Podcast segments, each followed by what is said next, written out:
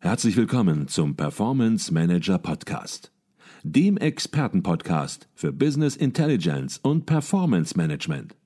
Inspirationen, Know-how und Impulse für Controller und CFOs, die noch erfolgreicher sein wollen.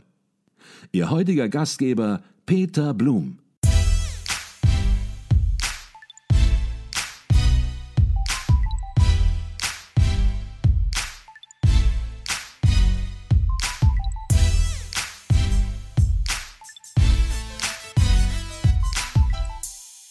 Herzlich willkommen im Performance Manager Podcast. Mein Name ist Peter Blum. Der Controller ist tot. Es lebe das Controlling.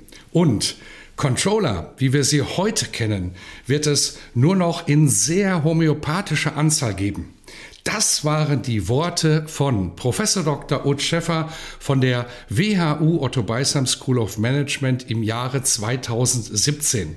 Mit dieser Prognose für einen Zeithorizont von ungefähr 20 Jahren wollte einer der bekanntesten und wichtigsten Vordenker des Controllings die Controller Community wachrütteln. Er schrieb darüber, hielt dazu Vorträge, unter anderem sogar auf dem ICV-Kongress der Controller im Jahre 2017 und sprach darüber auch hier im Performance Manager Podcast. Und es handelt sich hier um eine der meistgehörten Folgen unseren Podcasts, was zeigt, wie sehr er damit einen Nerv getroffen haben muss. Und gerade deswegen möchte ich fünf Jahre später hinterfragen, was sich seither getan hat und mit Utz Schäffer diskutieren, was seine Thesen bewirkt haben. Doch zunächst einmal herzlich willkommen im Performance Manager Podcast, Professor Dr. Utz Schäffer. Herr Blum, grüß Sie. Schönen guten Morgen. Herr Schäffer, für Ihre provokante Frage, gibt es in 20 Jahren noch Controller? Und Ihre Ausführungen dazu, sind Sie wenn man es platt formuliert, im Jahre 2017 von der Controlling Community beinahe gesteinigt worden. Von Self-Fulfilling Prophecy war die Rede. Wie kann man sowas sagen, wenn man doch im eigenen Nest sozusagen auch äh, unterwegs ist? Wie geht es Ihnen fünf Jahre später? Wie geht es Ihnen heute? Ja, danke der Nachfrage. Ähm, wie Sie sehen, wie Sie hören, sehr, sehr gut. Und das, obwohl wir in den letzten Jahren, also seit 2017, ja Dinge erlebt haben. Denken Sie an die Pandemie, ne, die viel länger gedauert hat, als wir dachten. Denken Sie an den verbrecherischen Überfall auf die Ukraine. Denken Sie an das Thema Inflation. Denken Sie an das und so weiter, die wir uns damals noch gar nicht vorstellen konnten. Und ich glaube, das zeigt auch so ein bisschen die Prognose damals, die Diskussion damals, das, was zwischenzeitlich passiert ist, dass es einfach an der Zeit war und rückblickend betrachtet wahrscheinlich auch nicht ganz falsch, uns gemeinsam als Community ein bisschen aufzurütteln und auch intensiver über die riesigen Veränderungen, die da unterwegs sind, nachzudenken. An dieser Stelle eine kurze Unterbrechung in eigener Sache. Wir bei Advisio erweitern unser Consulting-Team. Wenn Sie Business Intelligence Tools und Projekte in der Praxis erleben möchten, dann werden Sie Teil unseres Teams und bewerben sich als Consultant, Junior Consultant oder auch für ein Praktikum. Alle Informationen finden Sie unter www.advisio.de slash Karriere. Ich freue mich auf unser Kennenlernen und weiter geht's im Podcast. Mhm. Sie haben gerade ein wichtiges Thema angesprochen, auch sehr ernste Themen. Und wir haben früher schon immer gesagt, das ist aber jetzt auch schon 10, 20 Jahre her, wir haben ein VUCA-Umfeld. Und wenn man sich das anschaut, was Sie gerade angesprochen haben, dann muss man eigentlich fast schon konstatieren, Mensch, das war ein verdammt stabiles VUCA-Umfeld. Jetzt ist es halt wirklich dynamisch geworden und niemand weiß im Prinzip mehr, was morgen passiert. Und darauf muss ich natürlich entsprechend auch das Controlling einstellen. Schauen wir aber vielleicht noch mal fünf Jahre zurück. Damals haben Sie gesagt, auch gesagt, der Controller alter Prägung ist tot.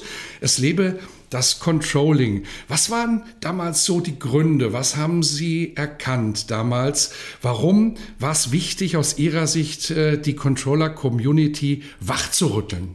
Ich glaube, das, das, was mir damals auffiel, ist so ein Missverhältnis aus dem, was ich verändert hat, was ganz offensichtlich gleichzeitig quasi vor der Tür stand, also sich als Veränderung äh, unmittelbar anstand. Und da reden wir über zwei Dinge. Da reden wir zum einen über Megatrends wie Digitalisierung, über das sich auch schon damals langsam andeutende Thema Nachhaltigkeit äh, äh und Resilienz.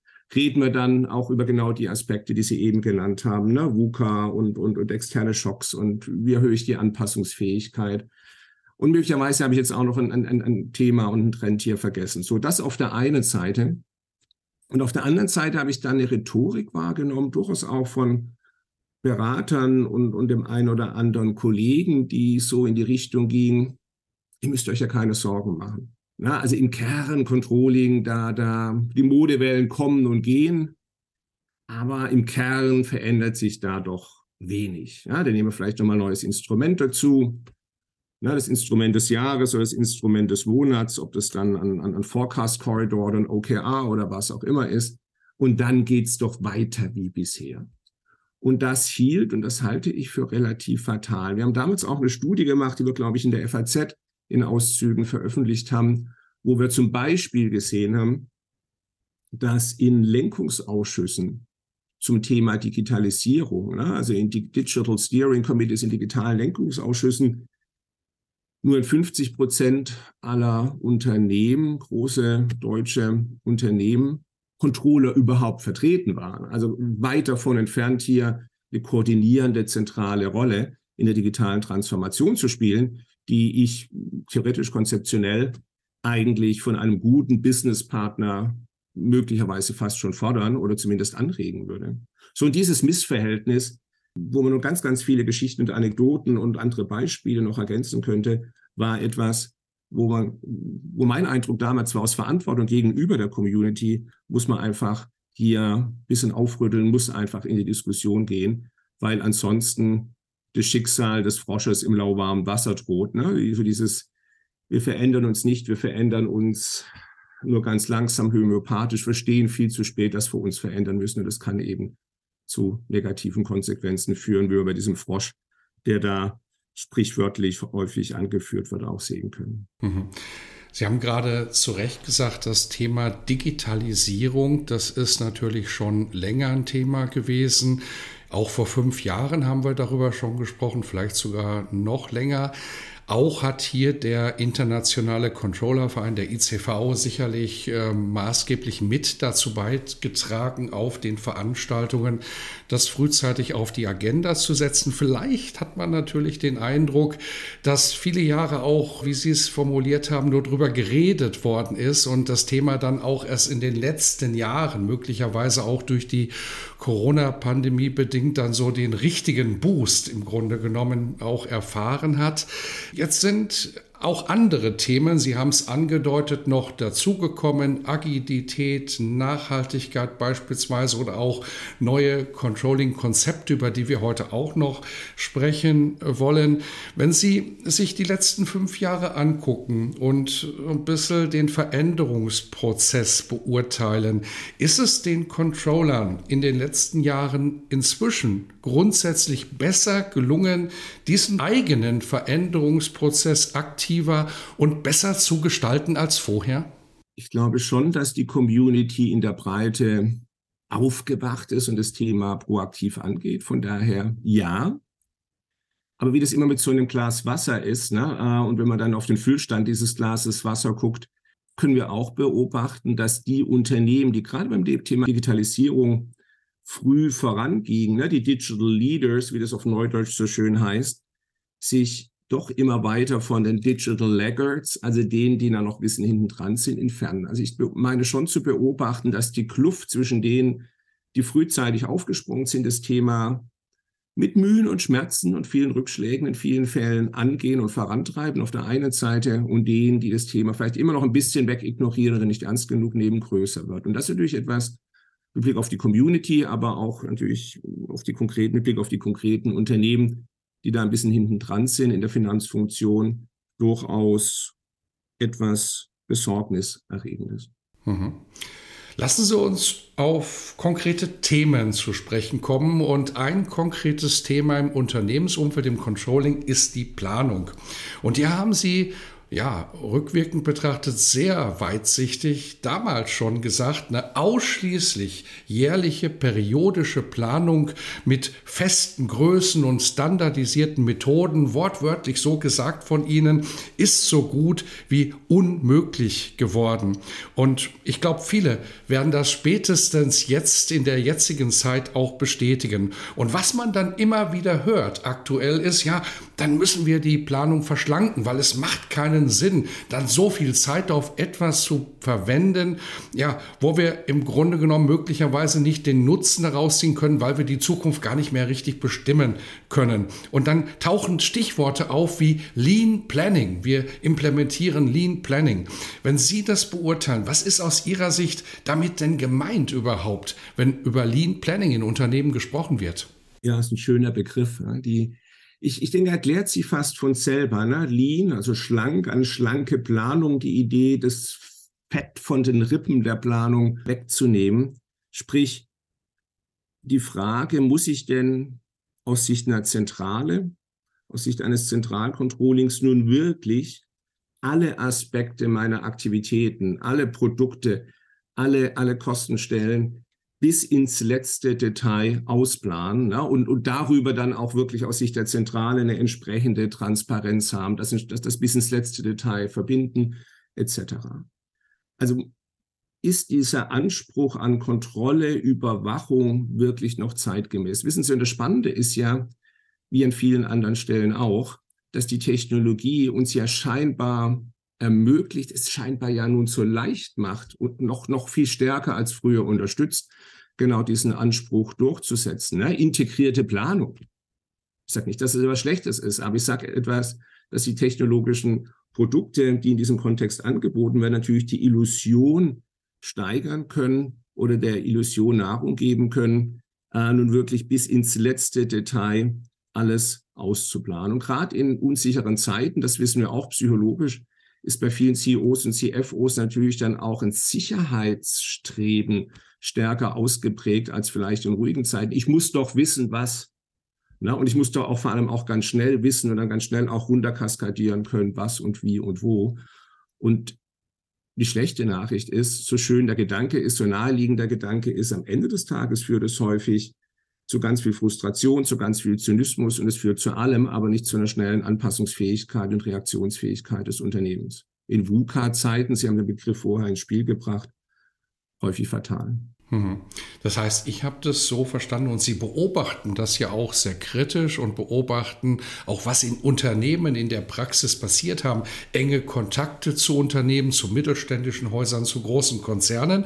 Und dort ja, stellen Sie fest, stellen Unternehmen fest, stellt das Controlling fest, Mensch, mit Lean Planning als isolierte Maßnahme, da stoßen wir einfach an Grenzen. Sie haben sogar von Frustration gesprochen. Dann stellt sich natürlich direkt die Frage, wenn das so ist, was gibt es denn für Alternativen? Was gibt es denn für Lösungsvorschläge? Ja, ja absolut. Die, die, gute Nachricht ist in der Tat, und das muss man ja auch mal so simpel wie es ist, ganz deutlich sagen, es gibt Alternativen. Ne? Und es gibt nicht nur Alternativen aus dem Elfenbeinturm oder aus der Kristallkugel des einen oder anderen Professors, sondern es gibt eine Community, die sich seit mittlerweile 25 Jahren mit nichts anderem beschäftigt als der Frage, wie kann ich denn Unternehmenssteuerung flexibilisieren? Das ist eine Community, die eine, also einen ganzen, ganzen Berg oder zumindest einen sehr, sehr großen Hügel auch an Use Cases, konkreten Use Cases, Großunternehmen, mittelständische Unternehmen, Kleinunternehmen dokumentiert hat. Eine Community, die sich seit 25 Jahren mehrfach im Jahr trifft auf europäischer Ebene, äh, diskutiert, Konzepte weiterentwickelt. Das ist ja alles da. Das ist die gute Nachricht. Die schlechte Nachricht ist, und das ist vielleicht auch ganz symptomatisch und vielleicht auch ganz spannend, dass die Vertreter dieser Community vor 15 Jahren mit ähnlichen Steinen beworfen wurden, wie sie es vorher für 2017 und meinen kleinen Beitrag beschrieben haben. Ja, da waren wieder die, das Immunsystem des weiter so wie bisher Clubs relativ stark ausgeprägt. Ne? Mit Sprüchen wie, solche Konzepte brauchen wir nicht. Ne? Ich zitiere, um jetzt auch den Namen des Konzepts reinzubringen, Beyond Budgeting, nein, danke. fairerweise, es war damals auch eine ruhigere, stabile Zeit. Es ist ein Konzept für unstabile, für unsichere, für unruhige, für VUCA-Zeiten.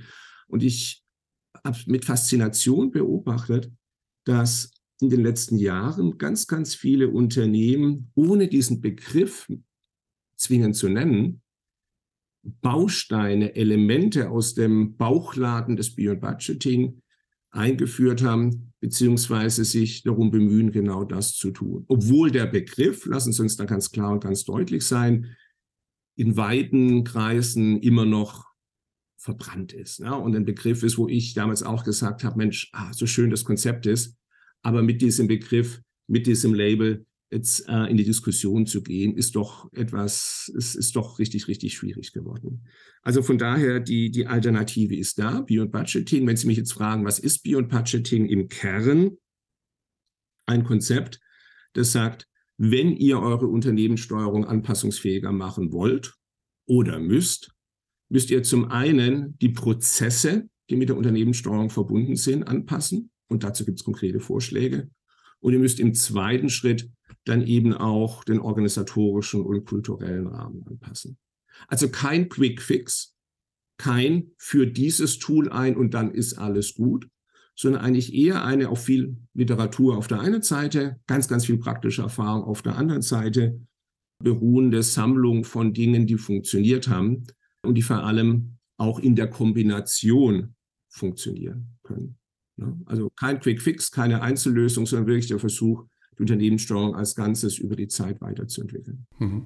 Und wie das ganz konkret aussehen könnte, wie man es umsetzen kann, ein Umsetzungsrezept, darüber wollen wir hier natürlich auch im Podcast sprechen. Wir haben jetzt über die Beyond Budgeting Community gesprochen. Sie haben die erwähnt. Und wenn man über diese Community redet, dann kommt eine andere Community auch sehr nah und wird auch häufig erwähnt. Und das ist die, ich nenne das mal die Community der Menschen, die sagen, wir brauchen Agilität. Agilität. Und das ist dann auch so ein Schlagwort. Auch dafür würde man möglicherweise gesteinigt worden sein vor ein paar Jahren. Vielleicht nicht so heftig wie bei Ihrem Beitrag und auch beim Beyond Budgeting. Aber vielleicht gehen wir darauf ein, weil die beiden Konzepte ja auch eng zusammenhängen. Im Beyond Budgeting spielt eben auch Agilität eine Rolle und vielleicht klären wir einfach zu Beginn erst nochmal die Begriffe, bevor wir dann in die Themen einsteigen. Ja, ja, das ist ein exzellenter Punkt, weil ich glaube, gerade bei Agilität ist so viel begriffliche Verwirrung unterwegs, dass es einem manchmal wirklich fast schon übel werden kann. Ich meine, Agilität ist ja am Ende des Tages ein Konzept, das aus der Softwareentwicklung kommt, aus der IT, äh, wo man auf einer Mikroebene, also auf einer relativ kleinen Ebene mit Hilfe bestimmter Techniken Dinge beschleunigen kann und im Übrigen auch deutlich effizienter machen kann. Da kam man irgendwann auf die Idee zu sagen, ja, warum denn eigentlich nur bei Softwareentwicklung? Warum denn eigentlich diese Idee nicht auch in andere Bereiche übertragen? Naheliegend und gut der Gedanke. Wo sich alle Unternehmen und ehrlicherweise glaube ich auch die Konzepte sehr schwer tun, ist Agilität nun aus dieser Mikroebene, also aus einer Projektebene oder auf einer Ebene, wo mehrere Projekte nebeneinander sind, auf ein ganzes Unternehmen oder gar auf den ganzen Konzern zu übertragen. Ne? Die, die, die großen Berater nennen das dann Agility at Scale. Klingt gut, ist auch viel, viel Gutes in diesen Konzepten drin. Aber am Ende des Tages, wenn man näher hinschaut, ist da ja eigentlich die Idee zu sagen, ich muss dann eine so verstandene Agilität kombinieren mit Standardisierung und Fabrik und Effizienz. Und an der Stelle kommt wieder ganz, ganz viel Begriffsverwirrung rein, weil manche sagen, Agilität ist jetzt das Ganze also quasi das Gegenteil von Agilität, die Standardisierung, die Fabrik, die Effizienz und der kleine agile Schwarm, die kleinen selbstabstimmenden Gruppen, die, die mit bestimmten Techniken, Scrum, Design Thinking und ähnlichem arbeiten. Oder ich sage, Agilität ist viel, viel enger zu verstehen, wirklich nur diese kleine Gruppe, die sich nach bestimmten Prinzipien organisiert. Können Sie auf der einen Seite sagen, ist doch egal, wie man es nennt, und ich werde der Erste, der Hurra schreit und sagt, genau so ist es aber im Ergebnis für die Unterschiedlichkeit der Begrifflichkeiten hier, ne? Mikroebene, Gesamtebene, das Ganze oder eben nur das kleine Team zu ganz, ganz viel sprachliche Verwirrung. Und kann ich jeden als Theoretiker, wenn Sie so wollen, jeden Praktiker verstehen, der sagt ganz ehrlich, wenn man da einer herkommt und sagt, ich kann jetzt ein großes Unternehmen komplett mit Agilität im Sinne von kleinen, selbst abstimmenden Gruppen, die sich nach bestimmten Prinzipien organisieren, steuern, glaube ich am Ende des Tages hinten und vorne nicht. Ja, ich auch nicht. Ne? Vielleicht als ferne Zukunftsvision, aber mir eben auch nicht. Und genau da wird spannend, genau da, glaube ich, kommen wir auch zu dem Punkt, den Sie gerade angeregt haben, Herr Blum, nämlich zu Themen wie Beyond Budgeting und Agilität zu verbinden. Agilität als Mikrokonzept mit einer ganz, ganz ähnlichen, mit einem ganz, ganz ähnlichen kulturellen Hintergrund. Beyond Budgeting letztlich als Idee, die Steuerung und lassen Sie mich mal das Wort Agilität vermeiden, anpassungsfähiger, flexibler zu gestalten. Hier würden ganz, ganz viele auch agil sagen. Lassen uns auf den Begriff vielleicht gerade, um die Verwirrung zu vermeiden, an der Stelle verzichten. Wie kriege ich hier eine Anpassungsfähigkeit? Wie kriege ich die Flexibilität nach oben mit oder ohne agile Techniken? Mhm. Jetzt haben wir hier zwei große Konzepte, die vielleicht auch, wenn man es genau nimmt, ineinander verwoben werden müssen und auch verwoben sind. Beyond Budgeting und eben eine Steigerung, wie Sie es gerade genannt haben, der Anpassungsfähigkeit. Und was spannend ist, und das haben Sie ähm, schon zuvor gesagt, dass ganz viele Elemente des Beyond Budgeting und auch der Agilität im Unternehmen in Controlling-Bereichen schon heute eine Rolle spielen. Man hat nicht das gesamte Konzept umgesetzt. Das wird vielleicht auch schwierig werden, aber eben einzelne Bausteine. Und dann haben Sie etwas ganz Spannendes gemacht. Sie haben seit Jahren schon an der WHU, an Ihrem Institut, das WHU Controller Panel installiert. Da befragen Sie regelmäßig ungefähr 1000 Praktika in Unternehmen zur Entwicklung des Controllings im deutschsprachigen Raum. Und Sie haben eine ganz aktuelle Befragung gemacht, im Prinzip zum Umsetzungsstand insbesondere des Beyond Budgeting, wenn ich das richtig verstanden habe, aber haben das Wort Beyond Budgeting in der Befragung gar nicht erwähnt. Und das wird wahrscheinlich einen Hintergrund haben. Man kann den schon vermuten. Vielleicht können Sie ein bisschen was zu dieser Studie sagen, zum Hintergrund, warum Sie so vorgegangen sind, was Sie so erwartet haben. Man hat ja so ein paar Arbeitshypothesen sicherlich, wenn man auch startet. Und vielleicht fassen Sie das Ergebnis, wenn das überhaupt geht, so in ganz dürren Worten zunächst mal zusammen, weil wir werden dann ja noch im Detail auch drauf eingehen. Ja, in der Tat. Ich gehe vielleicht noch mal einen halben Schritt zurück an der Stelle, wenn ich darf. Also Beyond Budgeting, da waren wir ja gerade schon als ein aus der Praxis, im Wesentlichen aus der Praxis, aber sehr, sehr literaturkompatibles Konzept äh, für das Thema, für die Fragestellung, wie kann ich Unternehmenssteuerung flexibler machen. So, jetzt gibt es diese Community, die ein Konzept entwickelt hat, das typischerweise in zwölf Prinzipien, so die Formulierung, zusammengefasst wird zwölf Prinzipien, die teilweise auch relativ dogmatisch vom einen oder anderen vertreten wurden, die auch eine ganz, ganz große Komplexität ausstrahlen und sicherlich auch abschrecken. Auf der einen Seite. Auf der anderen Seite diese Use Cases, ganz konkrete äh, äh Use Cases, von denen ich vorher gesprochen habe, wo aber jeder auch so ein bisschen anders aussieht. Was vielleicht nicht wirklich überrascht. Und die Schwierigkeit und damit auch die Herausforderung, für äh, jemand wie mich war nun zu sagen, Mensch, wie können wir hier der Praxis Hilfestellung leisten? Unser Versuch ist es, eine Brücke zu bauen zwischen der Rhetorik, wenn ihr anpassungsfähig werden wollt, müsst ihr dieses große Konzept mit zwölf Prinzipien und, und hier ist, ne, das hat schon fast was von Ex Cathedra und, und heiligem Offizium. Oder auf der anderen Seite, jedes Unternehmen hat seine Individual Journey, alles ist anders. Das hilft mir als Praktiker in der konkreten Entscheidungssituation ja nur, nur sehr eingeschränkt. Woran orientiere ich mich denn jetzt konkret? So, und an der Stelle haben wir gesagt, machen wir zwei Dinge. Erstens, und aber reden wir jetzt im ersten Schritt hier nicht, äh, ein Forschungsprojekt, wo wir die Unternehmen, die sagen, wir machen Beyond Budgeting, oder wo andere sagen, die machen Beyond Budgeting, tiefen Interviews, wo wir im Detail reingehen und in mehreren Stunden Interview versuchen zu verstehen, was machen die denn eigentlich wirklich? Und wie hat sich das über die Zeit entwickelt? Na, das machen wir europaweit, auch in Verbindung mit unseren norwegischen Freunden in der Forschung. Äh, und ich hoffe mal, dass wir da so binnen Jahresfrist auch an einer, einer Stelle sind, wo wir näher berichten können. Was wir jetzt schon gemacht haben, ist die Studie im WHU Controller Panel, auf die Sie angesprochen haben, wo wir in der Tat die Controller und Finanzvorstände im Controller-Panel alle Beyond Budgeting bezogenen Praktiken abgefragt haben, ohne dieses Wort zu nennen. Warum ohne es zu nennen? Zum einen, weil, glaube ich, ganz viele hier einzelne Aspekte, einzelne Elemente aus diesem Konzept bereits machen, ohne sich dessen überhaupt bewusst zu sein, dass das nun möglicherweise auch Teil eines Konzepts ist. Und zum anderen, und das hat wir vorher an anderer Stelle schon mal kurz gestreift, um die ganzen Emotionen, um die ganzen Diskussionen, um, die, um all das, was mitschwingt, zumindest bei einigen mitschwingt, äh, mit so einem Begriff, der mal vor ein paar Jahren, vor 10, 15 Jahren intensiver in der Diskussion war, einfach auszublenden. Also es geht nicht um eine Meinung zu, ist das gut oder schlecht, ist das esoterisch oder der, der heilige Gral, sondern es geht darum, das, was dort empfohlen wird, ganz konkrete Praktiken, ganz konkrete Themen einfach zu erfassen. Mensch, wo steht denn da die deutsche oder die deutschsprachige äh, Controlling-Praxis? Okay, jetzt haben wir über die Studie gesprochen und jetzt haben uns einige zugehört und die werden sich natürlich fragen, ja, was ist denn da rausgekommen? Wie viel Prozent sozusagen Beyond Budgeting ist denn schon im Unternehmen vorhanden? Vielleicht eine sehr platte Frage, aber vielleicht können Sie schon etwas zu den Ergebnissen sagen? Hat sich das bestätigt, dass schon sehr viel Bausteine des Beyond Budgeting in Unternehmen in der Umsetzung sind oder schon umgesetzt wurden?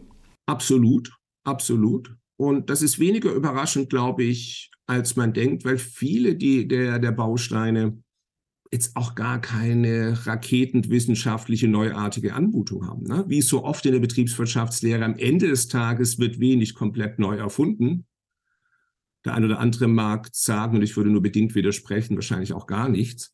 Es ist eigentlich eher die Frage, ne, wie bündle ich, wie verpacke ich, wie, wie intensiv betone ich das ein oder andere und vor allem, wie bette ich das auch in einen kulturellen Kontext ein. Also, wir beobachten in der Studie in der Tat, dass viele der Bausteine von Beyond Budgeting schon gelebt werden.